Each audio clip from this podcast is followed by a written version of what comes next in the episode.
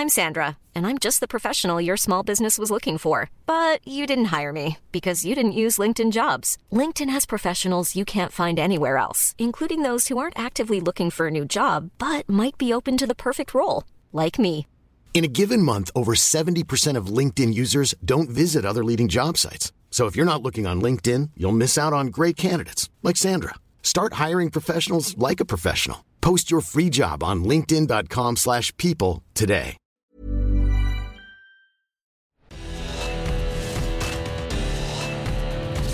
Verbalathleten. Die Stimmen von Eurosport. Auf ein neues bei Verbalathleten, die Stimmen von Eurosport. Herzlich willkommen dazu. In dieser Episode ist zu Gast unser Mann am Mikro, wenn's bei Eurosport qualmt, raucht, röhrt und durchaus auch mal scheppert. Der Il Dottore der Motorsportredaktion, Oliver Sittler. Grüß dich, Olli. Hallo. Grüß dich, Daniel. Ähm, schön, dass ich dabei sein darf. Hallo, auch da draußen.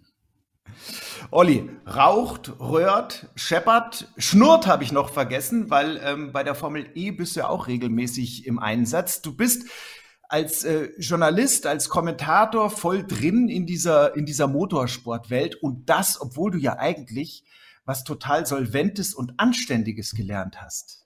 Erzähl, wie kam es Naja, dazu? Seit 20 Jahren bin ich da drin. Das hat als quasi Studentenjob irgendwie so ein bisschen angefangen äh, während meines Medientechnologiestudiums. Aber ich denke so, pff, oder ich habe mit 19 gemerkt, dass so ein normaler Job für mich irgendwie nichts ist. Ähm, deswegen ist das genau mein Ding. Also, du bist ähm, ein Mann, das merkt man schon, mit äh, diversen Facetten. Birgit Hasselbusch, die kennt bestimmt nicht alle, aber sie kennt einige und fasst mal für uns zusammen. Als 15-Jähriger hat Oliver in einem Autohaus gejobbt, gestaubsaugt und sich von dem geltenden Ferrari gekauft, also als Modellauto. Da war doch eigentlich schon klar, dass durch seine Stimmbänder irgendwann mal Benzin fließen wird. Nach dem Abi in den Audiobereich hat Radiobeiträge rund um den Motorsport gebastelt, dann die Interviews gemacht. Und all das, obwohl Olivers Mutter einst meinte, als sie ihren jungen Formel 1 im Fernsehen schauen sah, das braucht doch keiner. Doch, für Herrn Sittler waren die Motorengeräusche Gold in seinen Gehörgängen. Apropos übrigens Dr. Inc. Medientechnologie Oliver Sittler. Seine Dissertation trägt den Titel Evaluation der Schwingungsformen auf Kondensatormikrofonmembranen und deren Einfluss auf den subjektiv wahrgenommenen Klang der Wandler. Heißt für uns, der Oliver klingt einfach gut am Mikrofon für Radio und TV. Bei Eurosport seit 2010 erst der Runner, der die Interviewpartner anbrachte. Dann hieß es, ich habe dich woanders kommentieren hören. Warum sagst du nicht gleich, dass du das so gut kannst? Die 24 Stunden von Le Mans, Supercup, DTM, Formel E, manchmal 10 Stunden on Air, das die Strecken, auf denen er beruflich Gas gibt. Tiefe Spuren hat bei ihm sein leider bereits verstorbener Mentor und Eurosport-Kommentator Gustav Büsing hinterlassen. Für Oliver ist das Private wichtiger als die Performance, vor allem im Social-Media-Bereich eher zurückhaltend unterwegs. Ebenso als Autofahrer übrigens defensiv ein 1A-Beifahrer. Ansonsten neugierig, manchmal ungeduldig, bedacht, gesellig und musikalisch. Trompeter, die Gitarre ist ein guter Freund. Oder aber mit wahren Freunden auf einem Segelboot zwischen Griechenland und Kroatien. Raus aus der Komfortzone, Natur und das Gefühl von Freiheit. Während er als Junge schon früh die Verantwortung übernehmen musste, zu Hause bei seiner Mutter und den zwei jüngeren Geschwistern.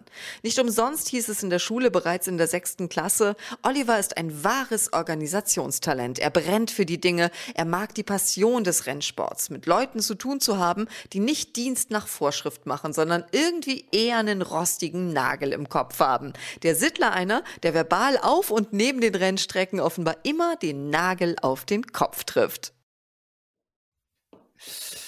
Ja, das sozusagen die Kurzzusammenfassung, äh, lieber Olli. Ähm, lass uns mal mit dem rostigen Nagel beginnen. Ähm, das war ja ein Zitat von dir, da hat Birgit dich zitiert. Ähm, inwieweit ist der Rennsport denn so ein Sammelbecken für ja, äh, dezent bis schwer durchgeknallte Charaktere? Naja, die, die generelle äh, Grundgeschichte des Rennsports, der schnellste, der beste und äh, wie auch immer, der erste zu sein, ähm, da musst du, da musst du für brennen, das trägst du damit hin und äh, an der Rennstrecke hast du so ein Sammelbecken der Menschen, die aus Passion da sind.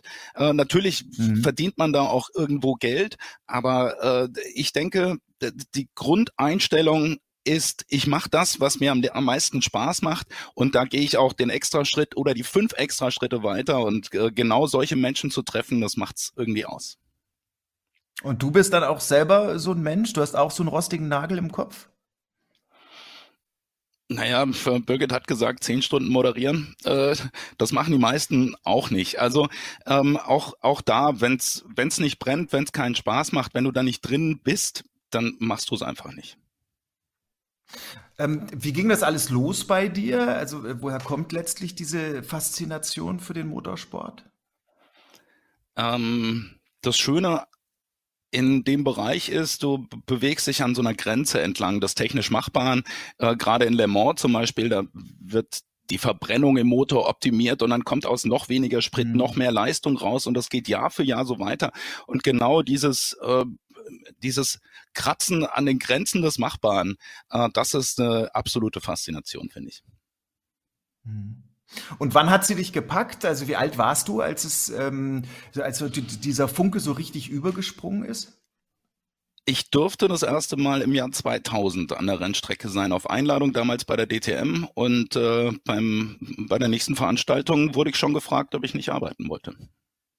Mhm. Und als Jugendlicher, wir haben es ja in deinem Lebenslauf gehört, äh, hast du in einem Autohaus gearbeitet, hast da wahrscheinlich Autos geputzt und ähm, hast du die Kohle dann gleich in einen Ferrari investiert? Naja, mit 15 in Bayern arbeiten war damals nicht so en vogue. Also das war nicht ganz so. Pff, die meisten haben gesagt, du musst 16 sein. Und dann bin ich einfach mit dem Fahrrad rumgefahren und äh, dann, dann gab es so ein Autohaus, die haben gesagt, naja klar, komm rein, wir können dich gebrauchen hier, ähm, staubt mal die Autos ab, saugt mal den Verkaufsraum und äh, abends gab's Cash Kohle. Und dann Damals hat deine Mutter zu dir gesagt, und dann hat deine Mutter äh, zu dir gesagt, ähm, als sie irgendwie dich beim Formel 1 gucken gesehen hat, äh, was soll das denn? Das braucht kein Mensch. Äh, Habe ich das richtig verstanden? Ja, ja, das war aber im Alter von 13 ungefähr. Äh, damals gab es den C64, da habe ich auch schon so ein bisschen Autorennen gespielt, wenngleich ich jetzt da gar nicht mehr drin bin. Ich kommentiere jetzt wieder Simracing, äh, ist ja auch gerade ja. eine Hochzeit in dieser Krise. Ähm, da ist durchaus auch eine Faszination da. Ich habe es die ganze Zeit ehrlich gesagt so ein bisschen belächelt, ähm, habe selber aufgehört zu zocken, weil pff, da fehlt mir einfach die Zeit dafür. Da, da investiere ich äh, meine Zeit in sinnvolle, sinnvollere Sachen. Ähm, in, zur Formel 1 hatte ich damals halt gar keinen Bezug, außer äh, mein Patenonkel war sehr äh, passionierter Formel 1-Gucker, aber bei uns in der Familie mhm. hat das nie großartig eine Rolle gespielt. Ja, umso erstaunlicher, dass du dann eben in diese, in diese Richtung gegangen bist. Für Eurosport kommentierst du jetzt seit äh, 2010 und zwar auch, weil der erste Eindruck ähm, auch mal täuschen kann. Glücklicherweise für dich. Das hat uns erzählt unser ehemaliger Eurosport-Kollege Stefan Moser. Ja, hallo zusammen. Wie war das, wie ich Olli zum ersten Mal gesehen habe? Das war damals am Hockenheimring. Da hat er für einen Dienstleister gearbeitet, hat Interviews geführt mit äh, den Formel-1-Leuten von Mercedes und auch mit den DTM-Fahrern, die da rumgesprungen sind. Und äh, mein erster Eindruck war eigentlich, äh, sieht aus wie ein Kiffer. Damals hatte der noch lange Haare. Aber äh, nach ein paar Stunden habe ich gemerkt, dass er eine gute Arbeit macht und dass er auch sehr sympathisch ist. Und äh, wir haben uns dann nicht aus den Augen verloren und äh, sind dann auch wirklich enge Freunde geworden haben sogar eine Zeit lang zusammen gewohnt. Und als ich äh, vor elf Jahren dann von äh, Eurosport und äh, den anderen Jobs, die ich gemacht habe, zum Volkswagen gewechselt bin, da habe ich Olli empfohlen, dass er genommen wird und diesen Job weitermacht. Und wenn ich ihn heute so im Fernsehen höre, muss ich sagen, ich habe es nicht bereut, dass ich ihn empfohlen habe. Er macht einen guten Job und wir sind immer noch allerbeste Freunde. Ja, und geht äh, runter wie Öl, oder? Um im Bild zu bleiben. Danke, Stefan Moser. Also wirklich, äh, das ist einer der, der Lichtgestalten, die ich da kennengelernt habe auf dem Weg im Motorsport. Äh, wir haben uns äh, 2000, 2001, glaube ich, äh, zum ersten Mal gesehen in Hockenheim. Äh, ja, und seitdem ist die Verbindung einfach nur enger geworden. Äh, toller Typ. Viel gelernt habe ich auch von ihm. Lange Haare, ähm, da hast du in der, äh, in der Boxengasse damals offensichtlich ja inhaltlich wie visuell einen bleibenden Eindruck hinterlassen, wenn man dich so anschaut. Die Friese ist jetzt ähm, eher seriös. Würdest du sagen, du bist äh, ein ganz seriöser Typ? äh, naja, wenn, wenn man unter der Oberfläche kratzt, wenn man unter der Oberfläche kratzt, dann kommt da was hervor. Aber so im, im allgemeinen Eindruck würde ich, würde ich denken, äh, ich wirke seriös möglicherweise. Ähm, in der Krise, ich habe jetzt meine Haare mal selbst geschnitten, also nicht, dass das wieder so eine so eine Kiffermatte äh, wird. äh, ja, äh, es ist es ist manchmal ja auch, es ist manchmal nicht so einfach, sich selbst zu beschreiben. Äh, seriös, rostiger Nagel im Kopf, das wissen wir jetzt schon. Ähm, wir haben aber noch ein bisschen mehr über dich rausgefunden. Ähm, Jan Seifert, der äh, ah. hat uns auch ein kleines äh, Statement über dich abgegeben. Ihr kommentiert zusammen bei Eurosport und das hatte Jan über dich zu sagen. Hör mal rein. Wenn es eine markante Stimme auf Eurosport gibt, dann ist das für mich Olli Sittler. Also es gibt noch viele, viele weitere, aber Olli ist halt auf jeden Fall eine der markanten Stimmen, die für mich, egal ob das Le Mans, ob das Formel E, ob das der Porsche Mobil 1 Supercup ist, die gehört einfach dazu. Und äh, deswegen, ähm, es macht schon Spaß, auch mit Olli zu kommentieren. Vor allem, ähm, weil Olli hat halt auch seine kleinen Macken. Also das Halsspray, das muss immer mit da sein, weil es kann schon mal passieren, dass Olli die Spucke wegbleibt, im wahrsten Sinne des Wortes, wenn es dann heißt, Jan, Jan, Jan, mach du schnell weiter, äh, wenn ich mit Olli zusammen zum Beispiel den Porsche Mobile 1 Supercup kommentiere. Aber, und das ist ganz, ganz wichtig, Olli, nie, also Olli darf nie, nie im Leben seine äh, Filzstifte vergessen mit seinem Marker, weil jede Platzierung, jede Wertung, alles hat seine eigene Farbe. Alle Blätter sind komplett bunt und ich wette mit euch, er blickt selber irgendwann nicht mehr durch, wie, welche Farbe was hat, weil auf so einem Schreibtisch, wenn man mit Olli kommentiert, dann liegen da gefühlt 10.000 Blätter. Ich habe immer gar keine Ahnung. Also vor mir liegt hier der Streckenplan und ich gucke dann immer noch, ob ich vielleicht irgendwo eine Wertung habe. Aber Olli braucht alles. Olli braucht jede Wertung, jedes äh, kleine bisschen und erzählt davon vielleicht 10 Prozent und wundert sich dann immer, wenn ich dann irgendwie welche Infos habe. Aber nein, also äh, top vorbereitet.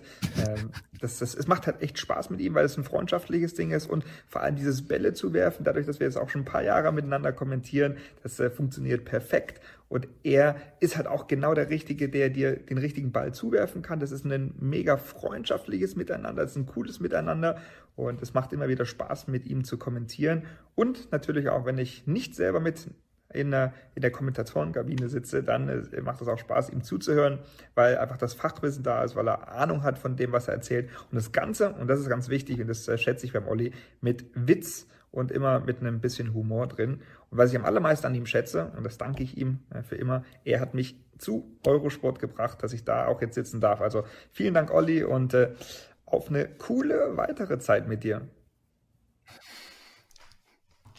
Olli, wie fühlt sich das an, wenn ein äh, ja, junger Kollege und äh, durchaus erfolgreicher Rennsportler so über dich spricht? Ich kann das nur zurückgeben. Also ich schätze Jan sehr. Äh, es, es, kann ja auch nicht jeder kommen und sagen, oder es kann jeder kommen, aber äh, ob er dann mit mir bei Eurosport sitzt oder nicht, das steht auf einem anderen Blatt. Ähm, bei Jan ist es eine ganz besondere äh, Verbindung, würde ich sagen. Wir haben uns kennengelernt beim GT Masters, bei der DTM und mhm. haben immer wieder mal Interviews gemeinsam gemacht und irgendwann kam es dann so weit, dass wir den Porsche Mobile 1 Supercup zusammen und die Formel E zusammen gemacht haben. Le Mans kam später noch, also ich schätze äh, Jan als äh, Freund und als Kollegen äh, mindestens genauso wie er mich. Danke. Auch wenn er hier äh, ein paar Geheimnisse preisgegeben hat. Ich habe es mir aufgeschrieben. Halsspray, Stifte, tausend Zettel. Ähm, äh, darf also ich daraus äh, schließen?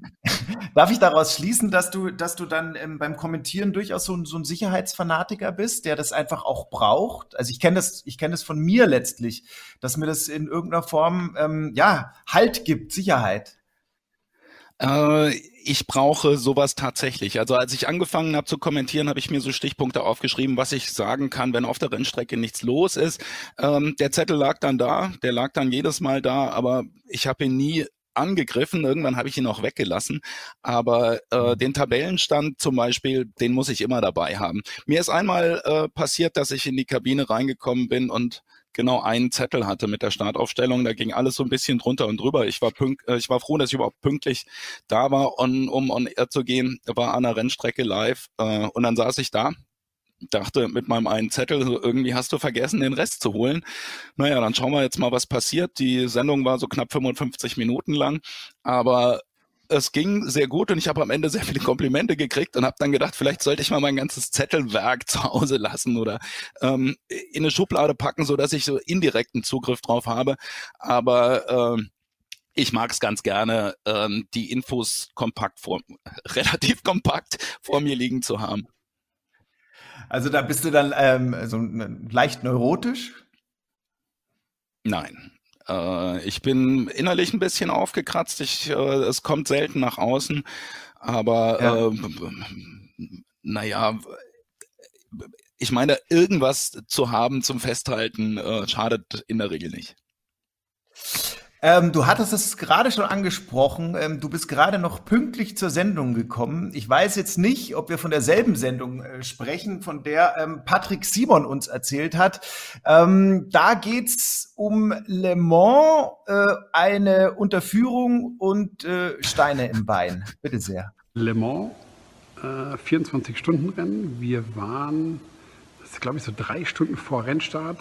Wollten wir noch ganz kurz mit dem Roller in die Stadt fahren um ein paar äh, Einkäufe zu machen. Also irgendwie noch ein paar Flaschen Wasser, ein paar Snacks und so ein paar Kleinigkeiten, dass wir für die Distanz gewappnet sind, wenn es äh, zweimal rund um die Uhr geht. Und gesagt, getan. Wir haben immer einen Roller dabei.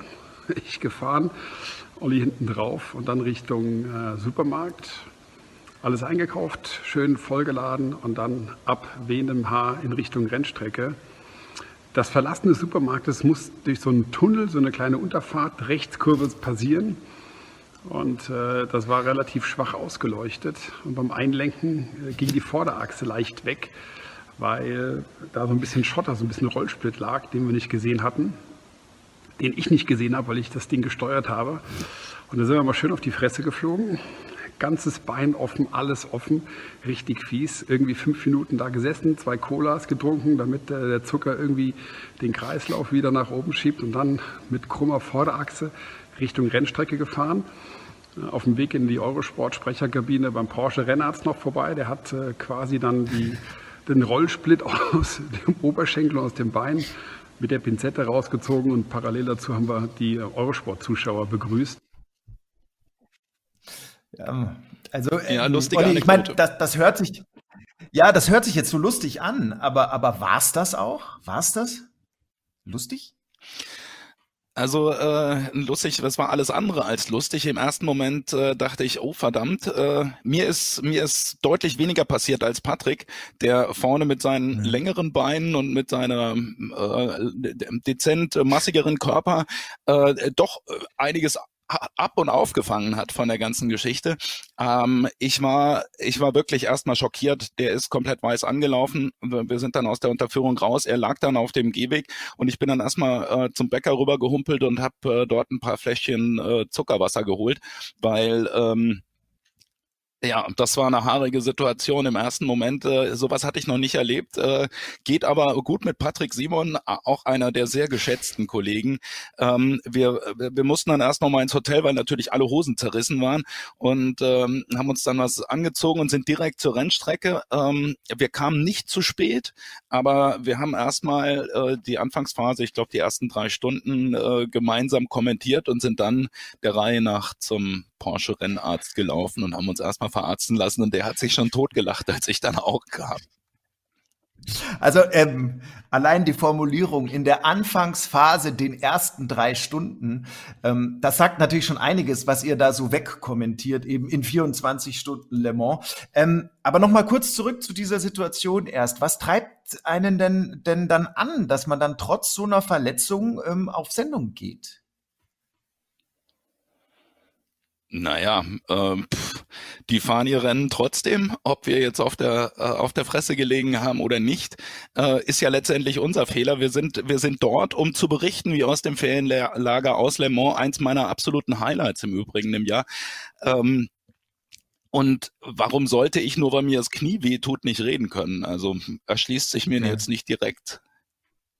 Naja, also ich meine, ich sag's mal so, weil äh, der eine oder andere Festangestellte in so, so einer Situation vielleicht sagt, Freund, ich bin aufs Knie gefallen, ich kann nicht kommentieren. Und ähm, äh, ich denke mir natürlich immer so, als Freiberufler äh, ist vielleicht auch immer so ein bisschen die Sorge dabei, dass jeder halt letztlich ersetzbar ist und man dann ähm, vielleicht schon eher mal die Zähne einfach auch zusammenbeißen muss.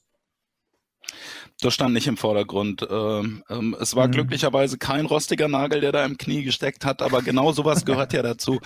Ähm, ich habe jetzt keine Bedenken, dass ich äh, da äh, ersetzt werde, wenn ich sage, ich kann jetzt mal nicht kommentieren. Wir haben äh, schon öfter mal eine Situation gehabt, dass ein Kollege nicht, nicht konnte oder gesundheitlich nicht in der Verfassung war und dann haben es die anderen halt abgefangen. Wir haben uns da ein schönes Team äh, in, in Le Mans gebacken oder gebacken, um Le Mans zu kommentieren. Ähm, du sagst 24 Stunden viel zu kommentieren, 26 sind's für die 24 in der mhm. ganzen Woche 38, glaube ich, haben wir letztes Jahr kommentiert und wir sind jetzt auch ja gerade im Mai in der Phase, wo wir wieder nach Le Mans gefahren wären, wenn die es nicht in September verschoben hätten aufgrund der Krise. Mal gespannt, was dieses Jahr alles passiert. Lass uns mal bei Le Mans noch kurz bleiben. Also ähm, das ist ja auch nicht irgendein Rennen, ja, das hast du ja schon angesprochen. Geht im Motorsport eigentlich mehr als die 24 Stunden von Le Mans als Einzelrennen? Na, man spricht äh, von den Großen, da ist Le Mans 1, Daytona das andere und äh, der Monaco Grand Prix. Äh, da bin ich mhm. letztes mhm. Jahr mit der Formel E gewesen in Monaco. Äh, in US, mit dem US-Rennsport habe ich nichts zu tun. Da können wir Kollegen Patrick Simon fragen. Der ist da deutlich mehr involviert, äh, sowohl auf als auch neben der Strecke. Aber äh, für mich geht nicht arg viel mehr als die 24 Stunden von Le Mans. Ähm, das merkt man auch bei den Fahrern, äh, sei es DTM-Fahrer, die ich das ganze Jahr sehe, durch meine Arbeit bei der DTM. Dort sind die wie ausgewechselt. So klopfst an der Hospi, ja komm rein, komm, wir trinken wir erstmal Kaffee, essen ein Stück Kuchen und dann kommen die anderen auch, weil, weil man kennt sich halt und dann wird so ein bisschen geklönt. Und äh, dafür ist an normalen Rennwochenenden auch einfach keine Zeit. In Le Mans entzerrt sich das Ganze so ein bisschen und das Fieber, man merkt förmlich, wie es ansteigt. Äh, Freitag ist dann nochmal der Medientag, da ist dann keine Action auf der Strecke. Dafür äh, fiebert jeder noch hin auf dieses Warm-up am Samstagmorgen und wenn mittags dann um drei die, die Startflagge fällt, äh, dann ist Highlife. Wie muss man sich das äh, rein logistisch vorstellen bei euch in der Kommentatorenkabine? Wie gesagt, ähm, 24 Stunden dauert das Rennen. Ähm, die Fahrer wechseln sich ab. Äh, wie macht ihr das? Essen, schlafen, die üblichen Wasserrituale? Wie funktioniert das alles? Na, wir fahren erstmal Montag, Dienstag hin. War letztes Jahr ganz lustig. Die Jungs haben mich in Paris aufgesammelt, weil ich von einem anderen Job äh, gekommen bin und nach Paris gereist bin. Äh, am, am Eiffelturm haben wir uns tatsächlich getroffen, sind dann dahin gefahren und äh, die Einteilung erfolgt natürlich schon Wochen vorher. Machen wir einen Plan, sprechen mhm. den mit, mit Ingolf ab und äh, untereinander ähm, wir machen es in der Regel so, dass wir die Start- und die Schlussphase alle gemeinsam kommentieren, dass wir erstmal alle Hallo sagen können und uns später verabschieden können. Und ähm, die Stints, in denen wir kommentieren, wir sitzen immer zu zweit da, plus ein Experte oder ein Gast. Und dann ähm, ordnen wir das so, dass wir überlappend da sitzen, dass einer immer weiß, was in der Stunde vorher gesagt wurde und äh, nicht, nicht sich ständig alles wiederholt, weil das komplette Team ausgetauscht wird. Und da bleibt dann, also wir machen drei Stunden Schichten immer und da bleibt eigentlich mhm. genügend Zeit, zwischendurch mal was zu essen oder sich äh, irgendwo, und da gibt's auch lustige Bilder, wo wir in diversen Hospitalities oder vielmehr ich auf, auf einer Couch liegend, äh, schlafend fotografiert wurden. Wie, wie, äh, auf wie vielen Pritschen im Fahrerlager hast du schon übernachtet? Tatsächlich gar nicht so viele. Ähm, Im letzten Jahr äh, 24 Stunden Nürburgring, da hat äh, mich Jan Seifert in den Teamschlaf-Feldbettbereich äh, eintreten lassen.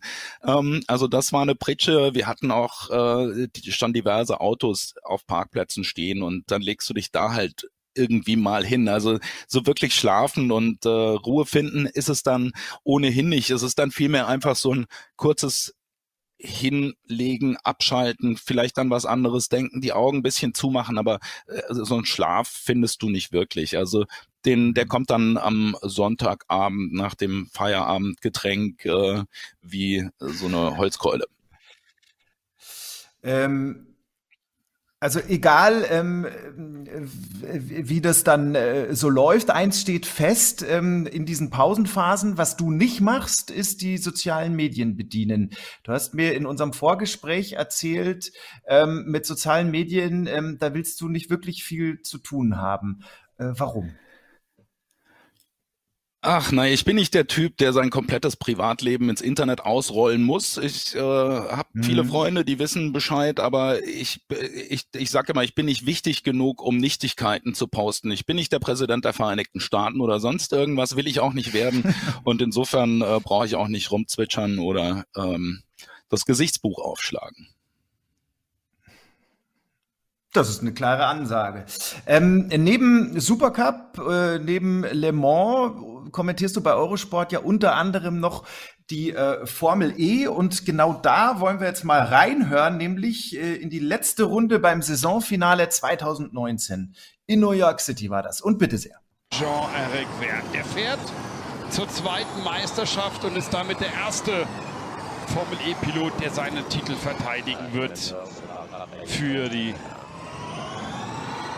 DS Cheetah Mannschaft mit Alex Sims auf der zweiten Position. Und wir hier Robin Freins sehen, der gleich seinen zweiten Sieg holen wird in seiner Formel E-Karriere. Für Sims auf Platz 2 auch ein persönliches Ende einer harten Saison für den Rookie BMW. Diesem Jahr neu dabei mit dem Antrieb im und da gibt es eine Kollision zwischen Lukas Di Grassi und Mitch Evans. Die beiden kegeln da raus in der letzten Runde. Und damit ist der Titel hin. Und natürlich auch die Teamwertung, während Robin Freins ungeachtet davon über die Linie fährt. Sims wird Zweiter, Buemi Dritter, Bird auf vier, Daniel Ab dahinter. Jean-Luc kann es nicht fassen. Ein siebter Platz reicht für den Franzosen um das Doppel zu machen, den zweiten Formel-E-Titel zu holen und erneut Geschichte zu schreiben. Riesenfreude bei ist Tichita und Mark Preston, der kann jetzt erstmal wieder ein bisschen entspannen, die Nerven, die waren richtig angespannt. Der neue Champion in der fünften Saison heißt, wie in der letzten, Jean-Luc Verne ist Franzose und fährt die ST Cheetah. Also, da haben wir gesehen, äh, für alle vielleicht, die auch nicht so oft in die Formel 1, äh, beziehungsweise in die Formel E, pardon, ähm, reinschnuppern. Das ist eine hochprofessionelle, spektakuläre Rennserie. Die gibt's jetzt auch schon wieder seit 2014. Ähm, wurde am Anfang in der Szene durchaus so ein bisschen belächelt. Jetzt lächelt keiner mehr, zumindest nicht hämisch. Ja, es gibt noch einige, die lächeln. Äh, ich muss zugeben, ich habe am Anfang auch gelächelt in der ersten Saison. Na gut, mhm. was soll man davon halten? Fast 900 Kilo schwere Autos, die sich äh, anschicken, die Formel 1 da oben vom Thron zu stoßen.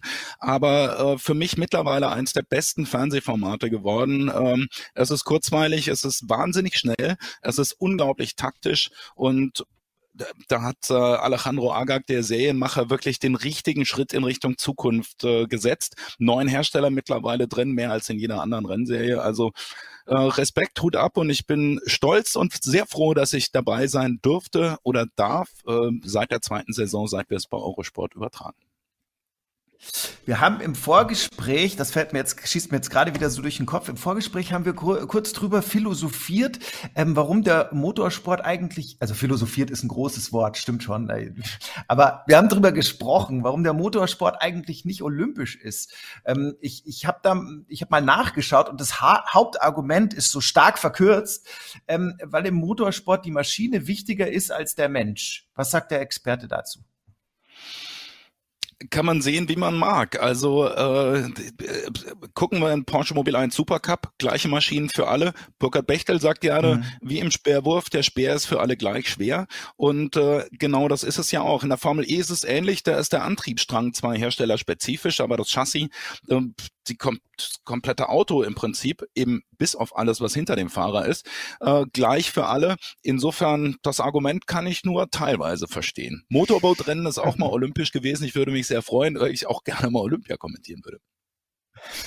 Es gab, es gab bei, bei Olympia äh, Motorsportveranstaltungen. Auch das ähm, ist mir so bei der Recherche über den Weg gelaufen, mehr oder weniger. Ähm, 1972 Motorsport Rallye, eine Rallye gab's äh, bei den Spielen in, in Deutschland. Die ging von Kiel nach München und ähm, lustiger äh, Side Fact: Der ähm, Beifahrer im Gewinnerauto, da kommst du nie drauf. Oder willst du raten? Oder weißt du es? Nein, nein, ich weiß es nicht. Jean Todt. ja, witzig. Da siehst du mal, was aus äh, Olympiasiegern äh, alles werden kann. Ja, da, genau, die können es ganz, ganz weit ähm, schaffen.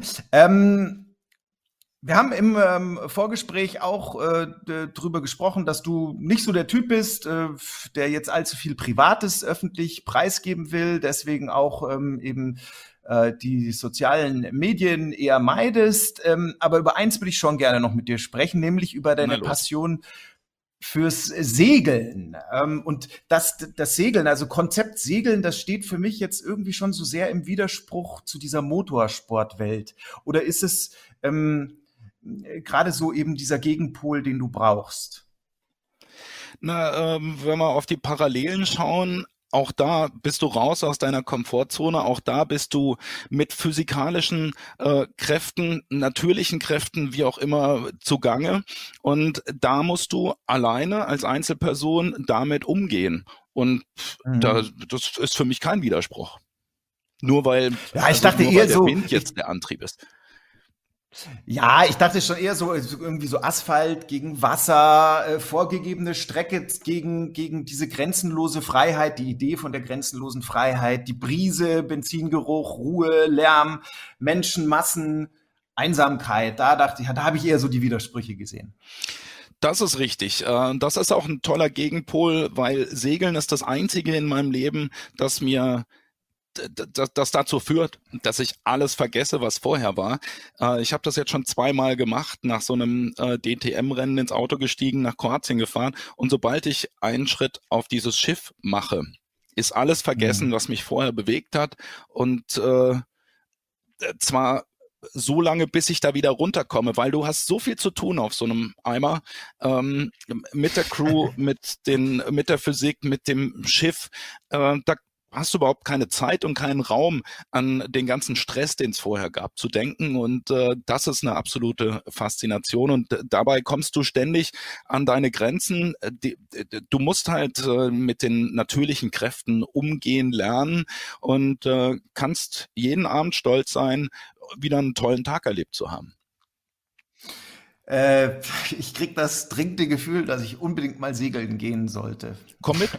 Olli, äh, da sprechen wir nachher noch drüber, gerne. Ähm, äh, abschließend, weil du es ja mit Geschwindigkeit hast, würde ich gerne noch ähm, ein äh, Spiel mit dir spielen. Kurze Fragen, schnelle Antworten. Na los. Pass auf, ich habe hier ein bisschen was zusammengeschrieben. Ich bin sehr ähm, gespannt. Wo, ja, wo haben wir es denn? Hier. Rennwagen oder Hochseejacht? Hochseejacht. Pilot oder Skipper? Oh, Pilot im, äh, als Rennfahrer. Pilot, weil Segelflugzeuge kann ich auch, aber im Moment eher Skipper. Campingbus oder Hotelsuite? Oh, und äh, ganz viele Hotelsuiten das ganze Jahr. Insofern Campingbus ist ähnlich wie eine Yacht. Kommentatorenkabine oder Pitlane? Äh, Pitlane. Mehr Action. Rhetorische, Rhetorische Frage, Formel E oder Formel 1? Formel E. Sekt oder Selters? Beim Arbeiten Selters, aber still, ohne Sprudel, äh, als Feierabendgetränk dann gerne spritzig. Kondensator, Membranen oder Grid Girls? Was eine Frage. Grid Girls. Eurosport oder ZDF? Eurosport, ganz klar. Das jüngere Zielgruppe. Sehr schön. Olli, du hast äh, alle Fragen richtig beantwortet. Schau an. Wenn du Twitter hättest, könntest du jetzt, äh, könntest du den, äh, den Erfolg jetzt äh, schön tweeten. Musst es dir nochmal überlegen. Vielleicht schaffst du es dir ja doch an. Äh, möglicherweise. Äh, vielleicht wird der Druck irgendwann so groß und vielleicht schreien noch mehr Leute danach. Dann denke ich nochmal drüber nach. Danke, Dr. Olli Oliver Sittler, für dieses Gespräch. Schön, dass du bei uns warst. Ich danke euch für die tolle Vorbereitung, äh, für die schönen Einspieler. Ich danke allen Menschen, die sich daran beteiligt haben. Äh, in der Reihenfolge Jan, Patrick und Stefan. Äh, großartig. Ähm, toll, euch zu kennen, toll mit euch arbeiten zu dürfen und ich freue mich aufs nächste Mal. Und Olli, danke euch natürlich, Dank. Birgit und Daniel. Gern geschehen. Ähm, äh, danke auch. Und wir äh, sprechen gleich noch über Segeln. Ähm, an dieser Stelle aber erstmal noch die offizielle Verabschiedung an alle, die uns zugehört oder zugeschaut haben oder auch beides. Ähm, vielen Dank, dass Sie, dass ihr dabei wart. Und äh, ja, wir freuen uns schon auf die nächste Ausgabe von den Verbalathleten. Die Stimmen von Eurosport. Bis dahin.